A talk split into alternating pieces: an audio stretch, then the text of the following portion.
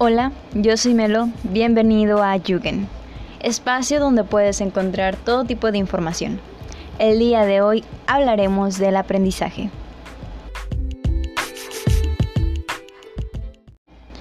Bienvenido al primer episodio de Jugend. Como te mencioné anteriormente en esta presentación, estaremos hablando a grandes rasgos de lo que es el aprendizaje. Ahora sí vamos a comenzar definiendo lo que es esta palabra. Esta palabra podría definirse como la acción y el efecto de adquirir algún conocimiento, ya sea arte, estudio u oficio, por medio de la práctica. También hay quienes lo definen como la memorización de algunos datos.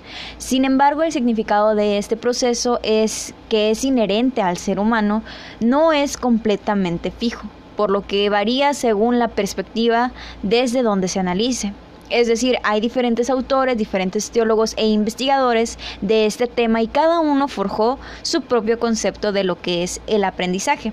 Por ejemplo, tenemos a Vygotsky, que consideraba el aprendizaje como una actividad social, una actividad de producción y reproducción del conocimiento mediante el cual el niño asimila los modos sociales de actividad y de interacción por su parte, Piaget propone que el aprendizaje es una construcción constante de conocimiento y este se da cuando el individuo interactúa con personas, cuando manipula objetos o también se da por medio de vivencias o experiencias. Debido a que cada autor forjó su propia definición de lo que es el proceso de aprendizaje, existen diferentes puntos para analizarlo. Es así que esto dio paso a las teorías del aprendizaje.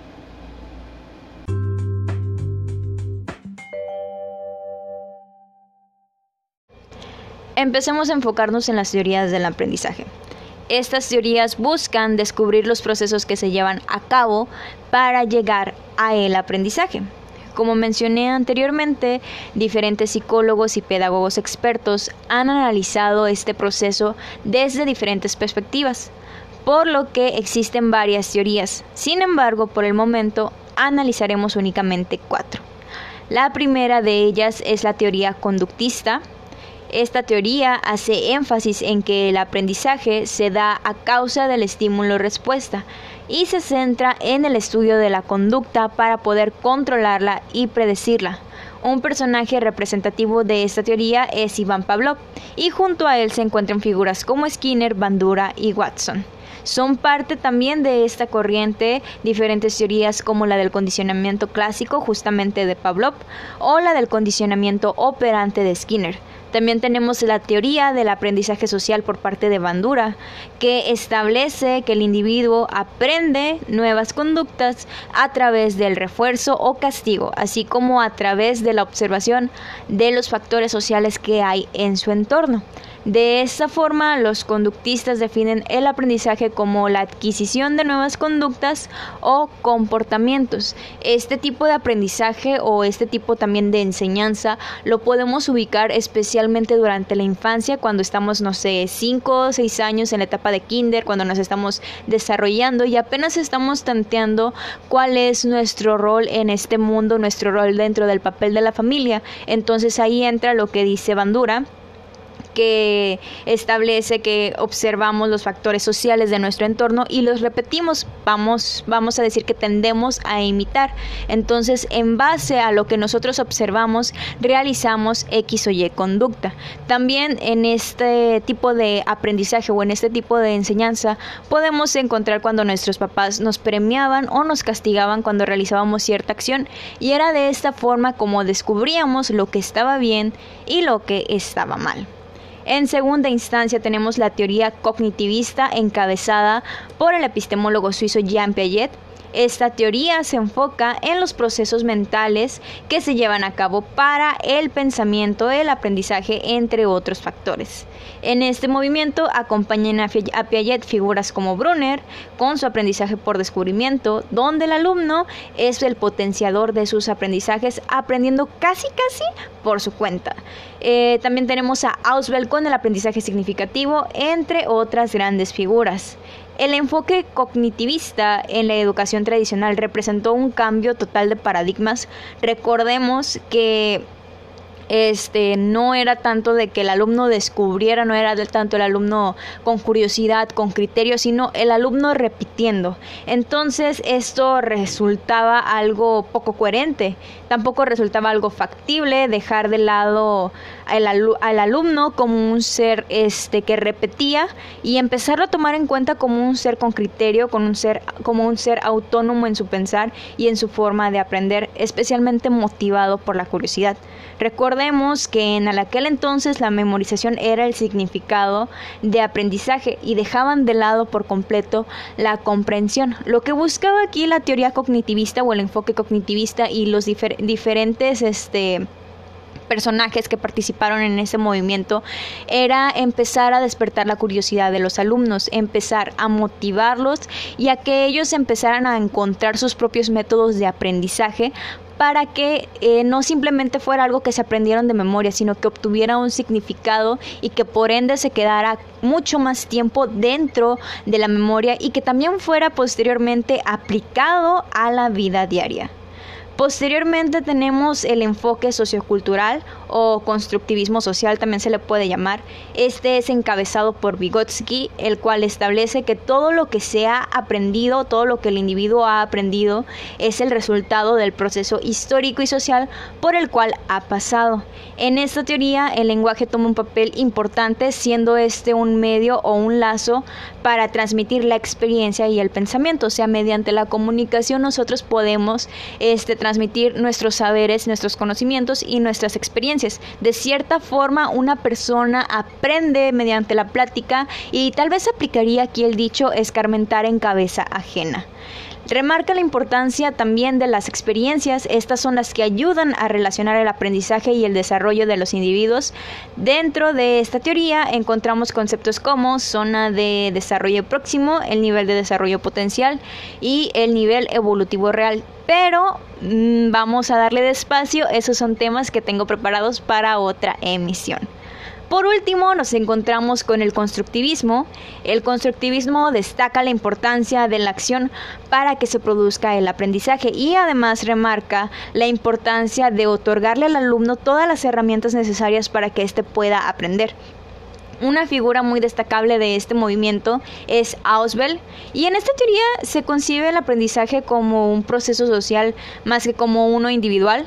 Ah, de esta forma se valora demasiado la interacción no nada más entre docente y maestro, o sea, no nada más lineal, sino también la interacción entre alumno y alumno.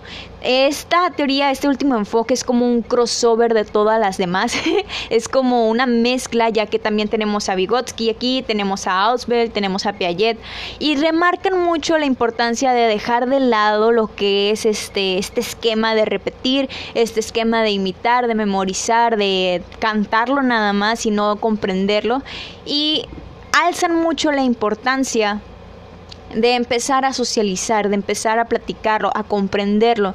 Y tú como maestro o uno como maestro, este, lo que tiene que hacer es darle al alumno todas las herramientas necesarias para que pueda atender material, eh, aprender, perdón, material didáctico, lo que es una buena ubicación, este, una explicación correcta, unas lecturas correctas. Y no tanto es dejarlo ahí que le haga como pueda, sino estar apoyando. Ya no es el profesor el centro de atención, sino simplemente simplemente un guía, ya no es el profesor como el manda más de la clase, sino un refuerzo, un apoyo para el alumno, porque ahora lo que va a hacer el alumno es construir su propio aprendizaje, construir su propio conocimiento, no nada más por su cuenta, sino con ayuda de los demás compañeros. Y en el caso de que se llegase a atorar, en el caso de que no llegara a comprender, ahí entra el maestro y saca a flote lo que el alumno no puede llevar a cabo.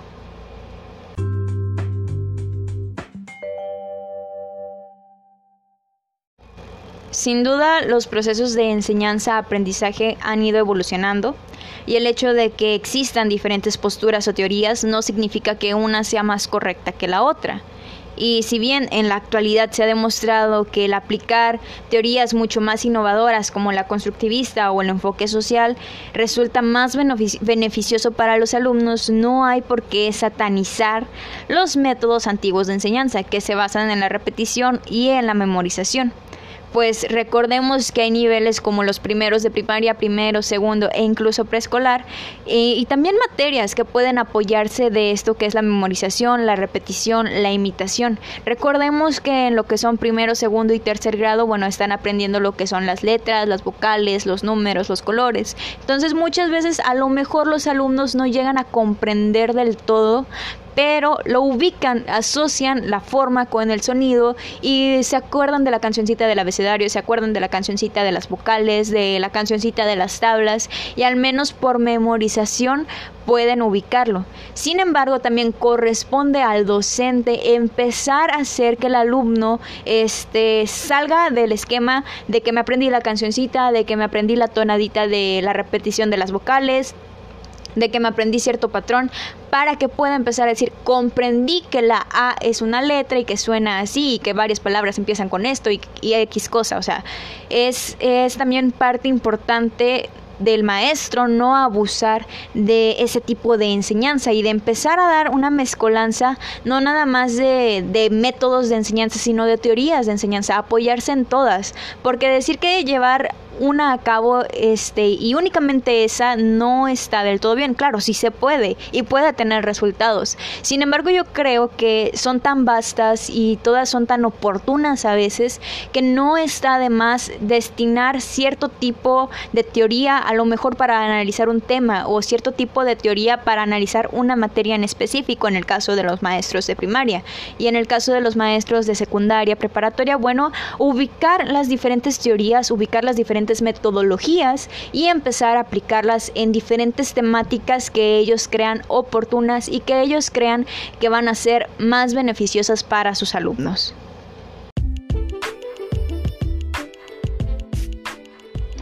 Hasta aquí este audio, espero que haya sido de tu agrado. Si gustas hacerme una recomendación, ya sea alguna temática para tratar dentro del podcast o de la calidad de la información y del podcast en sí, puedes hacerlo por medio de redes sociales. Aparezco en Facebook como Yugen y en Instagram como yugen.mg. Esto es todo por hoy. Espero que tengas un excelente día. Hasta la próxima.